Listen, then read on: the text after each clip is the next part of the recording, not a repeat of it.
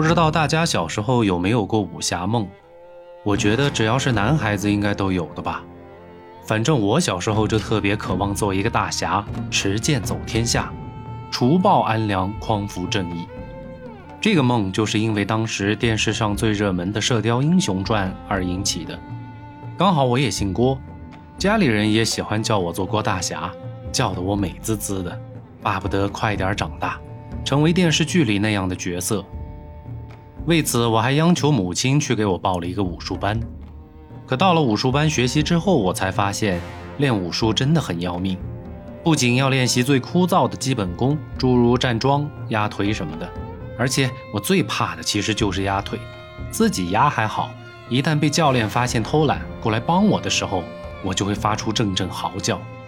于是，学习武术很可怕这样一个念头就悄悄在我幼小的心灵里生根发芽了。很快，我就打起了退堂鼓。每周一次的课程到来之前，我总会扯出各种理由来逃避课程。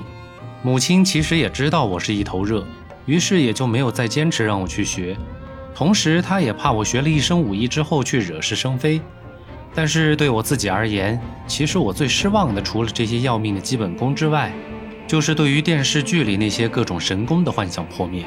要知道，我学习武术的最初愿望，就是冲着学会降龙十八掌之类的绝世武功去的呀。但学了一段时间之后，才知道那些都是骗人的。那种失望至极的心情，想必大家都能了解。时间来到二零零二年，儿时的武侠梦早已被我抛到了九霄云外，但张艺谋的一部《英雄》又让我想起了以前的种种。在此之前，金庸和黄易的武侠小说我基本都看了个遍。除了热爱武侠，更重要的是欣赏这种文学题材的写作方式，以及他们和历史之间的各种衔接。所以我更喜欢在一定历史背景下的武侠，而不喜欢那种完全架空历史、凭空捏造的。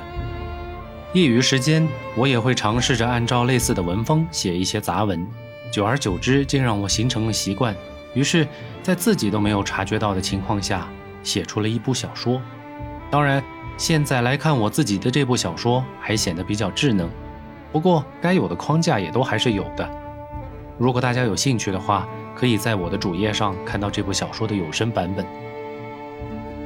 仔细回想起来。从幼时的一个大侠梦开始，到喜爱文学，再到自己写作，进而变成了一个自媒体人，每周现在都要写下数万字的文稿，似乎这一切从一开始就是注定的。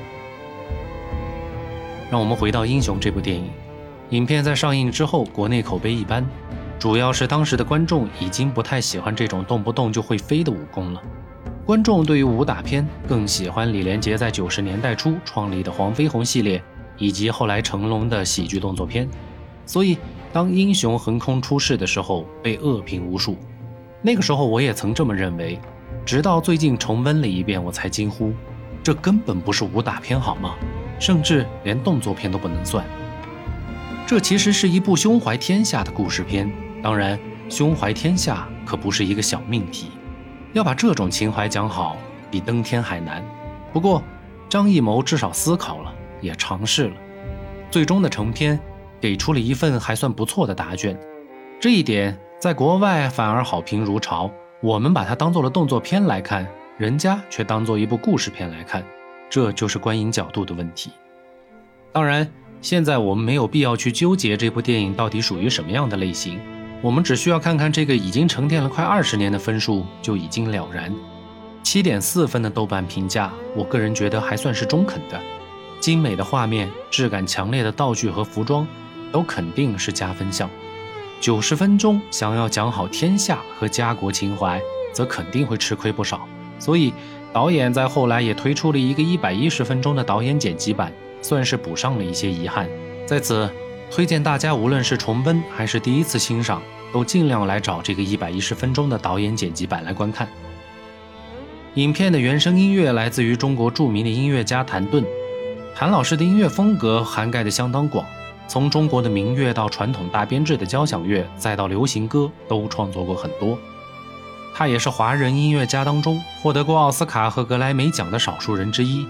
目前在美国巴德音乐学院担任院长。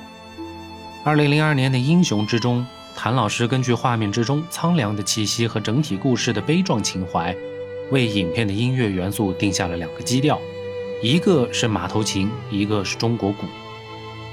马头琴悠远的音色本就是苍茫大漠的最佳代言，而中国鼓作为雄浑和力量的代表，被纯熟地运用到了整个片子的配乐之中。张艺谋在画面的拍摄上也大量运用了将人物比例缩小到极小的一个点上，尽可能多的让天然的画面成为构图的主体，人物只是其中的点缀，从而体现了人在天地之中的渺小，进而突出了人想要通过自己的努力来改天换地的无助。可以说，画面和音乐的配合是相当完美的，特别是在影院观看的时候。很多场景，相信一定能够给观众带来非常震撼的感受。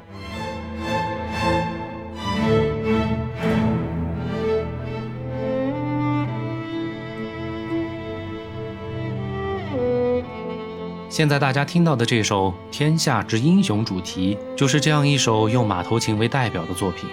开篇就是马头琴和苍凉的音色一直贯穿，没有一丝空隙，这也是马头琴演奏的一个特点。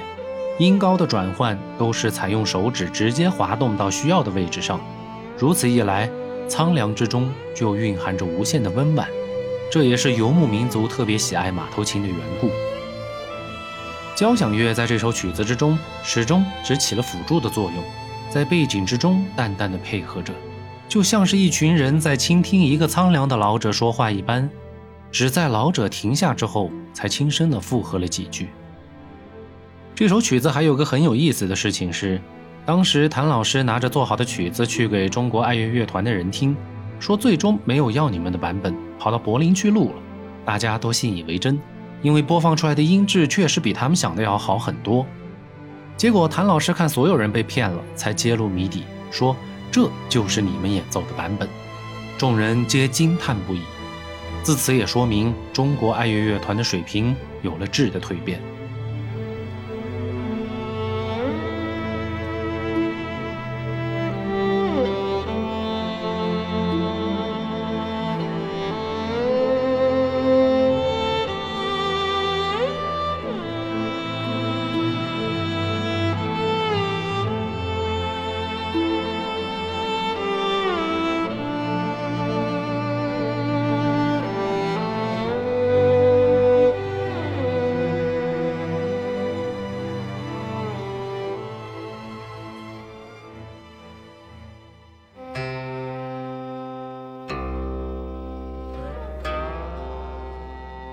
第二首奇管古琴，这也是一首有故事的曲子。整体而言，这首曲子前半部分就只有两个乐器，一个是古琴，大家一定都听出来了；另一个乐器，想必大家就不是那么肯定了吧？从音色上来说，这个乐器同时有着小提琴、二胡和马头琴的影子。谭老师主要是想还原出一种叫做琴弦子的古老乐器效果，但这种乐器早已失传，真正的音色大家其实都不确定。谭老师根据自己的理解，想出了一个非常有意思的办法。他用一把小提琴把琴弦换成了二胡的丝弦，然后请来了世界著名小提琴大师帕尔曼先生，让他在秦腔大地上感受了各种曲调和氛围。最终，这首曲子的前一分半钟所呈现的二重奏效果，也就是目前为止可能最像琴弦子的音乐了吧。在重听成品的时候，就连帕尔曼大师自己都惊呼。古典音乐有救了。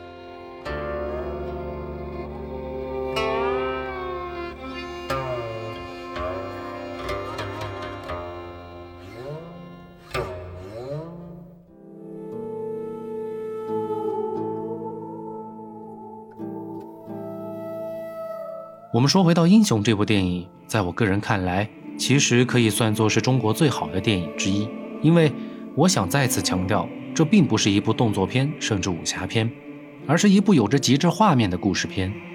张艺谋讲故事的方法其实还是很不错的，要么就是忠实还原原著的情节，诸如余华的《活着》，要么就是像《英雄》这样的需要观众自己细细品味的作品。他其中想表达的意境，真的不是看过就能懂的。所以在豆瓣上，我个人认为七点四的评价还稍微低了一些。当然，我想这也和公映的版本少了二十多分钟有着很大的关系。今天我们既然讲了张艺谋的英雄，那么李安导演的《卧虎藏龙》也就不得不讲了。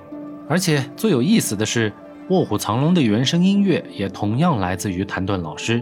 那么下一期我们就来听听看，谭盾老师又把属于李安的武侠做成了什么样的质感，同时又会有什么样的重量级人物加入到音乐的制作中来呢？我们下期再见。